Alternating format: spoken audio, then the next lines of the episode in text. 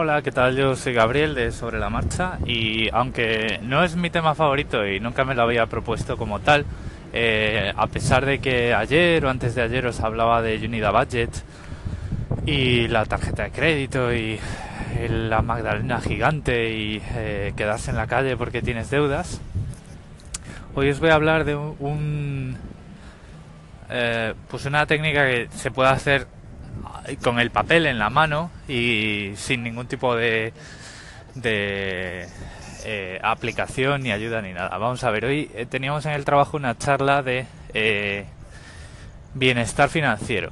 ¿vale? no era no la dábamos nosotros ya sabéis que yo trabajo en un banco sino que era una persona que había hecho una fundación barra su propia startup o lo que sea de digamos no quiero decir coach, porque ya sabéis que no me gusta la palabra, consejeros financieros, ¿vale? Es decir, bueno, pues tú imagínate que como me pasa a mí, eh, no sabes manejarte bien con el dinero, no, no eres capaz de abrazar la realidad de lo que ganas o lo que gastas, necesitas un poco de orientación, eh, acabas teniendo un estrés financiero que no quiere decir que eh, lo estés pasando mal financieramente, sino que de alguna forma el dinero te quita la tranquilidad por una cosa o por otra, ¿vale? puede ser... A ver, yo estoy seguro de que hay mucha gente que de repente se ve con mucho dinero, que no sabe qué hacer con él y le entra una angustia de decir, ¿y esto dónde lo meto? Y este depósito, si quiebra el banco, me lo roban. Y esto eh, lo tendré que invertir. ¿Qué es eso de que el dinero pierde valor? Y todo este tipo de cosas, ¿no? O debería invertir aquí, debería invertir allá. ¿Cómo ahorro? ¿Cuál es la forma, no? Que eso es un poco lo que hay detrás de Unida Budget y yo fue a lo que fui porque yo soy muy maquinitas y muy cacharrero y a mí me gustan estas cosas. Y qué queréis que os diga, también lo voy a reconocer desde aquí y a, a, camisa abierta que Emilcar comunica muy bien y el, el hombre pues, me ha convencido y estoy muy contento y he usado su enlace de afiliado y he pagado y entonces pues nos he regalado a los dos un mes gratis y todo eso que dice él que hagamos lo he hecho y es eh, él ha sido aquí mi guía en esto. ¿vale?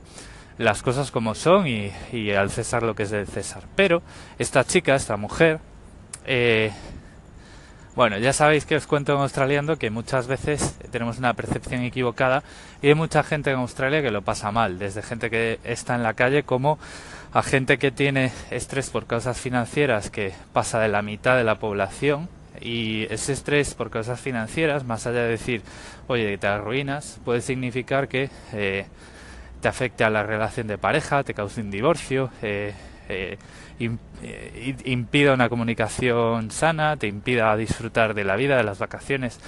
El estrés es malo de cualquier forma, ¿vale? Entonces, hay muchos aspectos psicológicamente nocivos del dinero que hay que de alguna forma saber controlar. Por supuesto, el aspecto más nocivo es cuando falta, pero muchas veces, eh, y eh, por ahí también va el tema, eh, cuando hay mucha gente que tiene dinero y, es muy poco eficiente, no lo sabe manejar o no sabe contener el gasto o se, se le va de las manos, se le va la cabeza.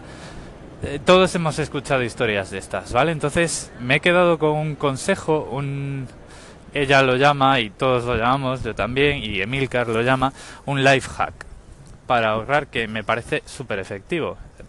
Es esa amiguita de ahorro que dices tú, vale, yo ya hago lo de todos los meses, me pago primero a mí mismo, es decir, antes de gastar ahorro y luego pues ya pues voy pagando las facturas y lo último que hago es ir por ahí de cachondeo, ¿no?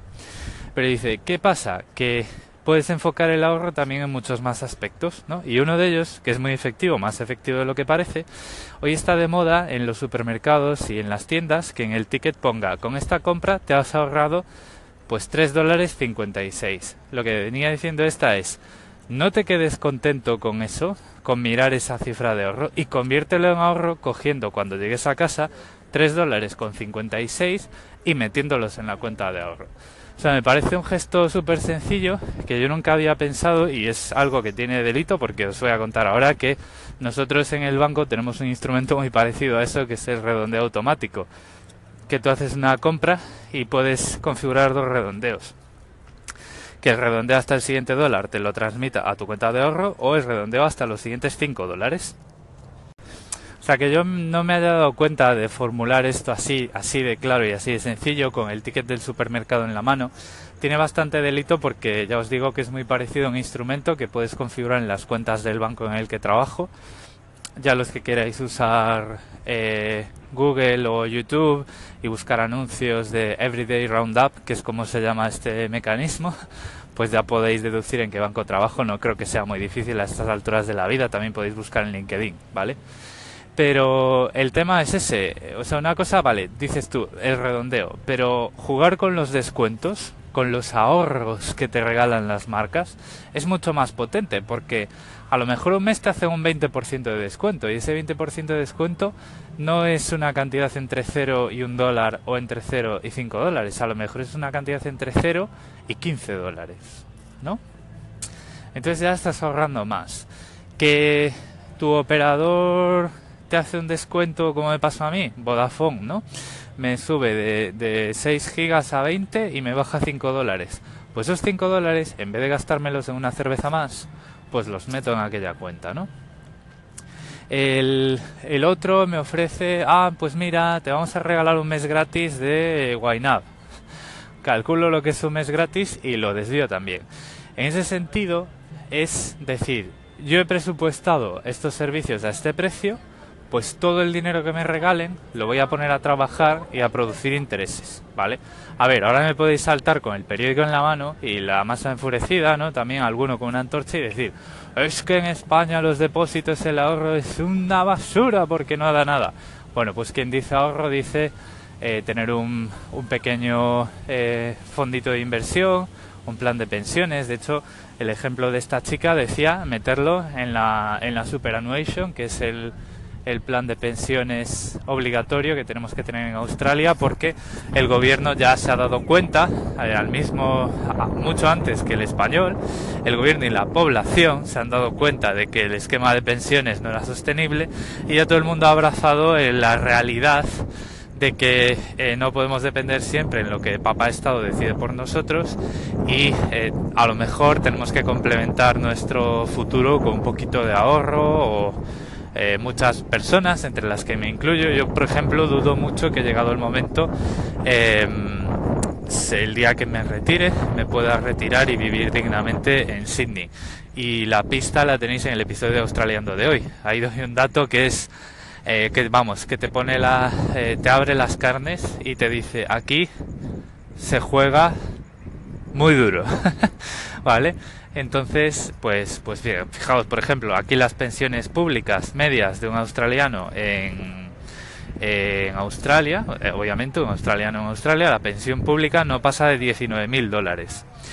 Y con los, eh, vamos a ver, el precio del alquiler de un, de un eh, apartamento pequeño en Sydney al año ya supera con creces los 19.000 dólares. Y si queréis saber lo que cuesta comprar una vivienda por aquí, entonces de ahora sí que os eh, voy a hacer spam. Os miráis en el feed de Australiando el último episodio y le dais al play. Son 17 minutos, no es mucho. Hay episodios de sobre, sobre la marcha mucho más largos que ese y vas a poder encontrar un montón de datos de la, de la vivienda. Y, y nada, básicamente este era el, el truquete que os quería contar, un truco manual de ahorro, un truco de decir, pues ya que me has regalado este ahorro, lo voy a convertir en ahorro, no lo voy a convertir en otra compra que te voy a hacer, ¿vale? Por ejemplo, estos regalos de te regalamos lo que has comprado dividido por la mitad en una tarjeta regalo, pues es un poco un anzuelo para fomentar un consumismo, ¿no? En esta charla además también hacía mucho énfasis en eh, la agresividad de la publicidad y la cultura del consumo, es decir, desde el punto de vista de que consumir está bien, eh, necesitamos productos y servicios y todo el mundo necesita disfrutar de la vida y muchas veces eh, algo, una cosa, un espectáculo, un servicio que se paga, eh, tiene también una carga de satisfacción que no se puede negar, es innegable. Pero quitando eso, o sea, recibimos de media al día 6.000 estímulos de eh, publicitarios que incitan al consumo, que incitan al gasto, ¿no? Entonces este tipo de este tipo de cosas, este tipo de actitudes, el presupuestar, que al final nuestros padres y nuestros abuelos hacían a mano, pues es de lo que se trata, ¿no? Y esta charla, yo os digo, estaba muy interesante. Y la, la chica que nos dio esta charla es eh, Lia Shodel de Wealthy. Eh, wealthy es un juego de palabras. En vez de decir ser wealthy como rico o como financieramente sano, es well de bien y thi de eh, como si fuera la terminación de wealthy, ¿vale?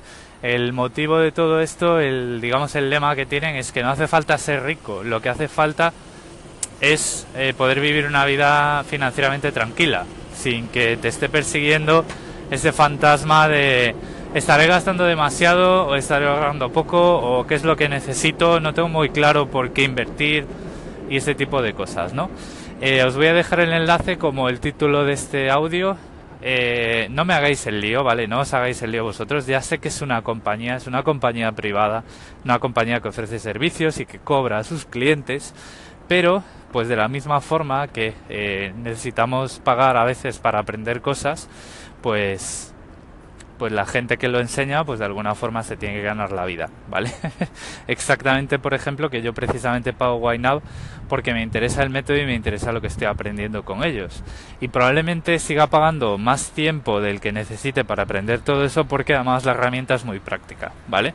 Pero mm, yo creo que, eh, bueno, además siempre lo he pensado, las empresas y el hecho de que una persona quiera eh, sostener su modo de vida con lo que hace, no tiene que estar reñido con eh, los buenos consejos y las buenas cosas.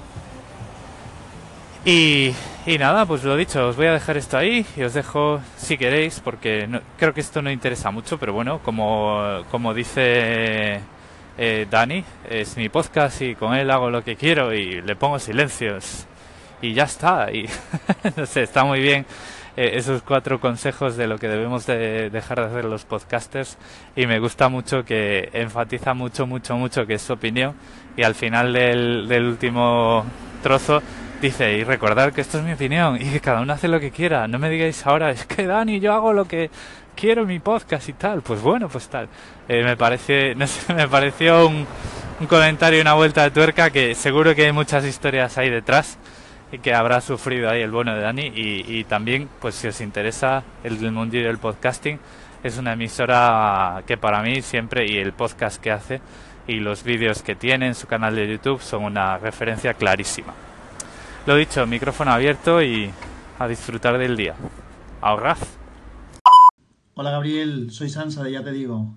Pues mira, yo ya dije en su momento que yo no utilizo aplicaciones, que me basto con un Excel para organizarme un poco la economía, pero aún así escucho lo que cuentas, es decir, no lo, voy a aplicar, pero lo escucho porque bueno, me resulta interesante.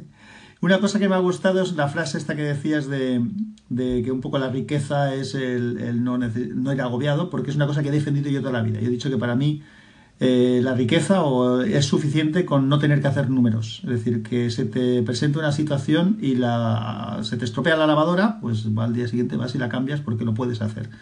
Y eso se puede hacer cuando uno mm, funciona por debajo de las posibilidades que tiene, ahorrando, que es lo que se trata, cada uno con su sistema y como sea. Yo, gracias a Dios, hasta la fecha, nunca he tenido que agobiarme con esas cosas. Un abrazo.